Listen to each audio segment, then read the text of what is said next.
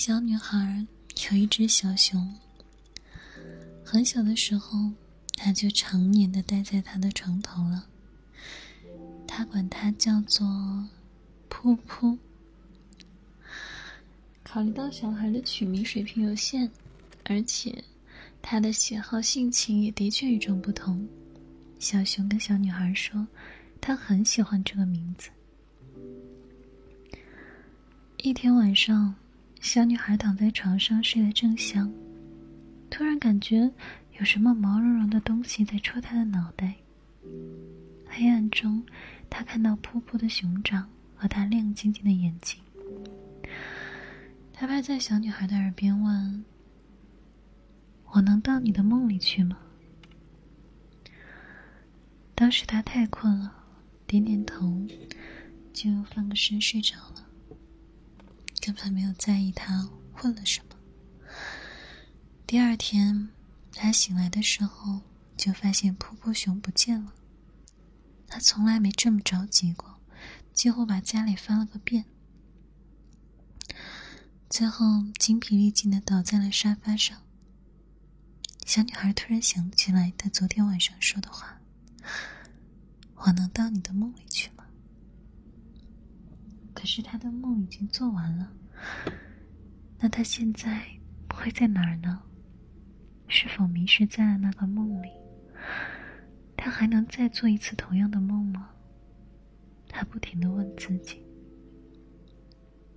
可他已经忘记了那个梦，怎么办呢？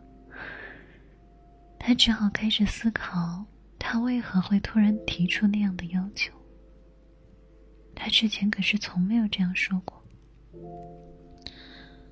熊喜欢吃甜食，那他昨天的梦闻起来肯定是甜的，所以才会让噗噗熊那么馋，馋到敢去他的梦里冒险。毕竟梦是个虚幻的世界，在那里头，什么都有可能发生。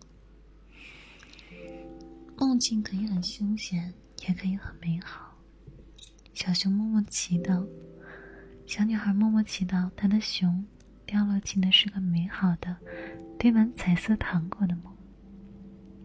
于是当晚，小女孩又做梦了。醒来的时候。他敢肯定，噗噗熊就在他的梦里，因为他脑海里浮现出了他穿蓝色的小西装、打彩色波点图案领带的样子。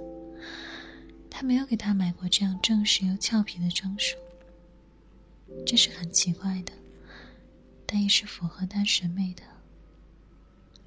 可更奇怪的是，在梦里，他会变得不认识噗噗熊。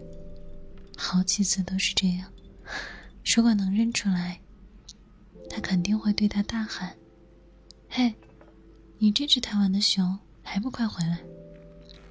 他凭什么不回来呀？他明明对他很好很好的，不能更好了？他凭什么在梦里对他视而不见？喂，那可是他的梦，他凭什么占领他的梦，却不给他一点解释？他如果问自己要，他肯定也会给的。这就是他生气的原因。毕竟小女孩最讨厌的就是不告而别。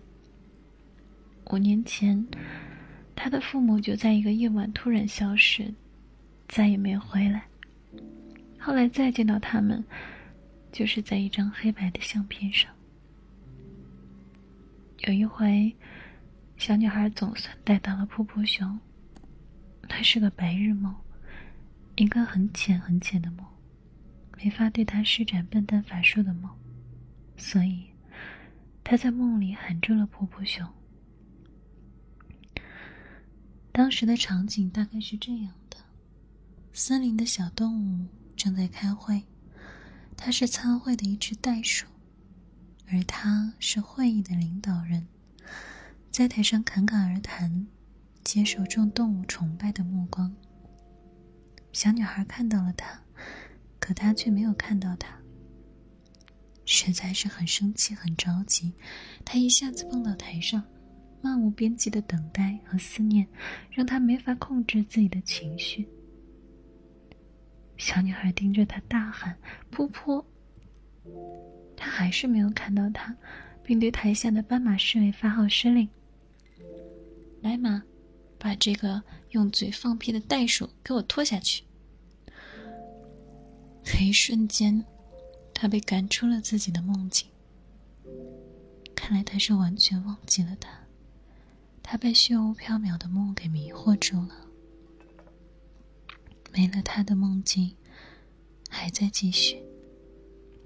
波波熊没有被那只奇怪的袋鼠给吓到，他清了清嗓子，对小动物们说：“嗯，现在请大家把自己写的剧本交给我吧，一个一个排队，不要着急。”小乌龟的剧本里记录了一个小女孩独自去海底冒险的故事。婆婆熊是这样评价的：“这太危险了，她会害怕的。”小兔子的剧本里记录了一个小姑娘一夜暴富，获得了一屋子胡萝卜的故事。婆婆熊是这样评价的：“她可不是兔子，不要把你的望愿望放进别人的梦里。”下不为例。梅花鹿的剧本里记录了一个小女孩见到脏兮兮的小熊玩偶，最后却发现那是一个英俊王子的故事。婆婆熊是这样评价的：这个故事非常好，今晚就用这个。从那以后，小女孩的每个梦都很美好，总能一觉到天亮。醒来的时候，嘴角都还挂着笑。他后来当然再也没有触碰到布布熊，不过在梦里，他们倒是经常相见，而且一起经历了很多美好又奇妙的冒险。从只言片语里，小女孩捕捉到了那个让他消失的真相。你的梦太苦了。从某个梦里醒来时，他的脑海里一直回荡着这句话，告诉他：其实他从未离开。他选择以一种虚幻的方式存在着，让他们之间的联系也跟着变得透明，像一缕青烟，飘往时间的尽头。婆婆熊其实从来都不懂，他又怎么会在意被黑夜笼罩的梦境？他在意的，一直都是和他相伴的事实。是啊，婆婆熊一直待在他的小床里，又怎么能懂呢？怪熊选了个怪招，逗女孩子开心的办法都奇怪的很。也许爱的样貌有很多种。